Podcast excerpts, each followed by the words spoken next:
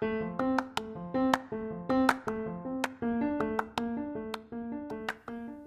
い、こんばんは、花です。えー、今夜も真夜中の内緒話、聞きに来てくださってありがとうございます。あの、もうすぐね、日本はね、ゴールデンウィークという話ですよね。今年は10連休になるらしくて、なんかそれもすごい話だなと思うんですけど、あの、先日ですね、連休中のね、お休み、多分予定がね、あの、しっかり入っている人もいる一方で、全然あの何も予定というかスケジュールありませんという方もね多いんじゃないかなというそういう話をしたらですね意外に反応が良かったのであのそういう話を継続して続編を喋ってみようかなと思ってます。でですねまあもし連休中もうむちゃくちゃ暇でしょうがないという方がいたらですね 私がやっぱおすすめするのはブログとかね始めてみたらというそういう話なんですよね。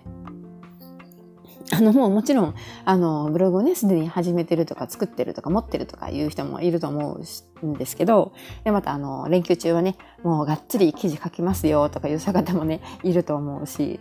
えー、まあその連休を利用してカスタマイズをやろうかなとか、そういうね、えー、意欲に燃えている方もたくさんいると思うんですけど、まあそうじゃなくて、ブログとかね、今までそういう、なんていうんですかね、副業というかね、その辺に興味がなかった方もですね、ちょっとね、10日間の連休で何もすることがなくて暇を持って余すんだったらちょうどいい機会機会じゃないかなと思うんですよね。はい。というわけで、まあ、えー、連休中に何も予定がないんだったら、ブログでも始めてみてはどうですかという、そういう提案です。で、あの、なんでブログをね、やることをお勧めするかっていうと、まあ、やっぱり自分がブログ書いてるからなんですけど、あの、これからはね、個人がね、みんな、こう何かしらの情報発信する時代だと思うんですよね。で、あの、えー、例えば、ツイッターとか、フェイスブックとか、その辺のあの、えー、SNS とかはね、使ってる方も多いと思うんですよ。ブログはやってなくても、そういうのはやってるというか、そういうのは時々見てるよという人はね、いるんじゃないかなと思います。で、ああいうのも一種のね、情報発信であってですね、結構あの、ツイッターなんかはね、あの、各文言というか、140文字以内ということで限られているので、あんまり長文とかね、書けないと思うんですけど、まあ、でもその延長線上にブログという形態があってですね、なんかブログというとあんまりあのいい印象をね持ってない方もいるみたいなんですが、あの、まあそういろいろ難しく考えなくても、こう、公開する、公にこう誰でも読めるような日記みたいな、そういう位置づけで書いていってもいいんじゃないかなと思うんですよね。で、なんでブログを始め、やるのがいいのかっていうと、やはりあの、こう自分の思ってることをね、こう、つらつらつらつら書き出していくことで、自分の中の気持ちとか頭の中を整理することができるというのと、あとやはり記念として残るので、後から見直すときにもね、やっぱり面白い、自分で、自分で自分のプログを見直すだけでも面白いと思うんですよ。あ、この時こんなこと考えてたんだとかね、そういうあの、また違ったあ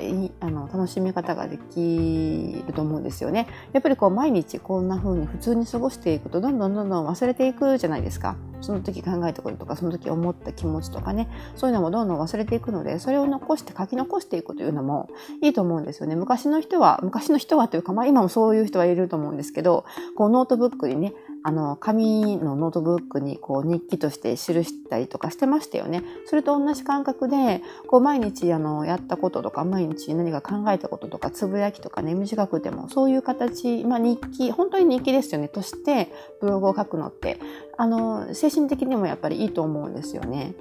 はい。で、それで、あの、ブログはやっぱりこう、自分一人だけのものじゃなくて、公にこう、パブリッシュするものなので、誰でも読めるように設定しておけばですね、あの、いろんな方がこう読んでくれてコメント残してくれたりとか、そこから新しい交流関係が気づく、気づけたりとか、そういうこともあるんですよね。で、人のブログを読むという機会も増えてくると思うし、そうなるともっともっとこう自分の考えとか自分の視野が広がっていくと思うんですよ。もちろんあの面白いブログもあれば面白くないブログもあると思うんですけど、で、あの、あの、まあ、本当にね、いい記事を書いて、こう、役に立つ情報発信されているブロガーさんもたくさんいるので、そういう方のね、ブログとかを読むだけでも勉強になりますし、なんかこう自分の趣味の世界とかも広がっていくんじゃないかなと思うんですよね。ですので、えーま、ブログというのはね、なかなか面白いものですよということで、たとえ文章を書くのが下手な人でも、物、物臭というかめんどくさいなという人でもですね、あの、こう続けていって、いろんな方と交流が増えてくれば、どんどんどんどん楽しいなって、結構意外とね、ハマってく、ハマる人も多いと思うんですよね。なかなかね、そこからあの先に継続する、例えば3ヶ月とか6ヶ月とか1年とか、そういう長いスパンで継続するっていうのは難しいかもしれないんですが、別にね、継続できなくてもいいんですよ。あの、あ続けたいうちだけ書いといて、もうめんどくさくなったらやめてしまってね。で、またどうせあの、時間が経てばね、また書きたくなる時が来ますから、そういう時に書きたいと思う時だけね、書けばいいんじゃないかなと思います。で、あの、ただ、ブログを始める時にな、なんでこう一番最初の、こう、なんていうのね、あの、始めるのが腰が重いかっていうと、やっぱりそれなりにね、ちょ、ちょこっと勉強しなくてはいけないことがあったりしてですね、あの、まとまった時間がある方が、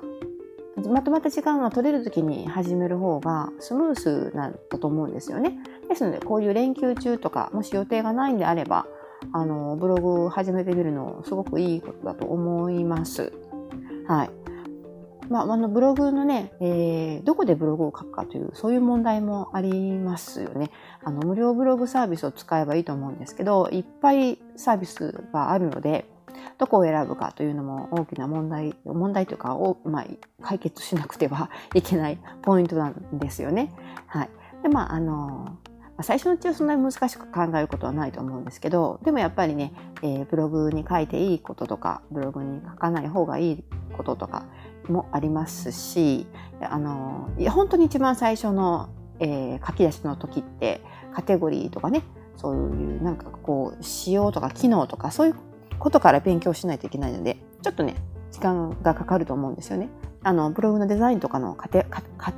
カスタマイズもしたいと思うんですよね。やっぱりできることならね、見やすいブログ、綺麗なブログ、おしゃれなブログ、かっこいいブログを目指したいじゃないですか。何かこう人に自慢できるような、えー、ブログのデザインとかね、作り込んでみたいなと思う方もいると思うので、その辺をね、あの、自分の思ったように、こう、編集したりとか、えー、こう作り込んでいこうと思うと、ちょっとまとまった時間がある方がいいと思うんですよね。な、なんかね、あの、最初、あ、これをこうしようと思ってもですね、なかなかね、そう思う、思った以上に時間がかかってしまうということがあったりするんですよね。で、あの、ここを直すと、今度は次、ここも直したくなってきたりとか、ね、そういういろんなこう、うんまあ、芋づる式というかこういろんな連鎖でもっとこうしたいもっとああしたいというこう欲が出てくると思うのでそういう時はやっぱりねあの本当に自由な時間がたっぷりある時に始める方がそうでないと、あの、かえってストレスになると思うんですよ。ああ、こうしたいのに時間がないとかね。はい。寝不足になったりとかね、そういうこともありますので、じゃあちょうど連休中、まあ、暇な連休というかね、あの、予定が何もない連休中に始めるのが一番いいタイミングじゃないかなと思うので、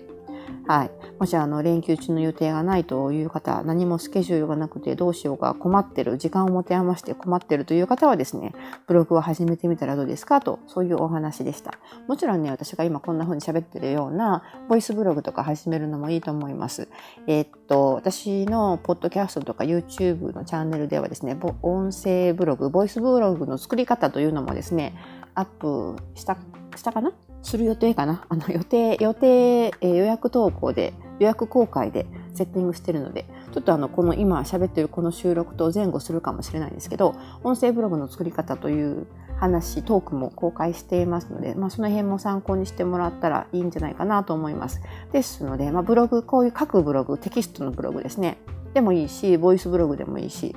もちろんその他のね、何かの自分のやりたいこと、コンテンツを作ったりとか、そういうことで、そういう形でもいいと思うんですけど、これがですね、まあ、うまくいけば、うまくいけば、まあ、将来的にはね、えー、収益化したりとか、少しあの、副業として、えー、毎月の週、まあ、お小遣い稼ぎみたいな形で、えー、お金に変わることもあるので、まあ、ちょっとね、あの、その辺も視野に入れて、えー、始められるといいんじゃないかなと、そういうご提案でした。はい。ということで、はい。まあ、いずれにしても皆さんのあの充実したゴールデンウィークをお過ごしくださいということで、はい、こんばんは。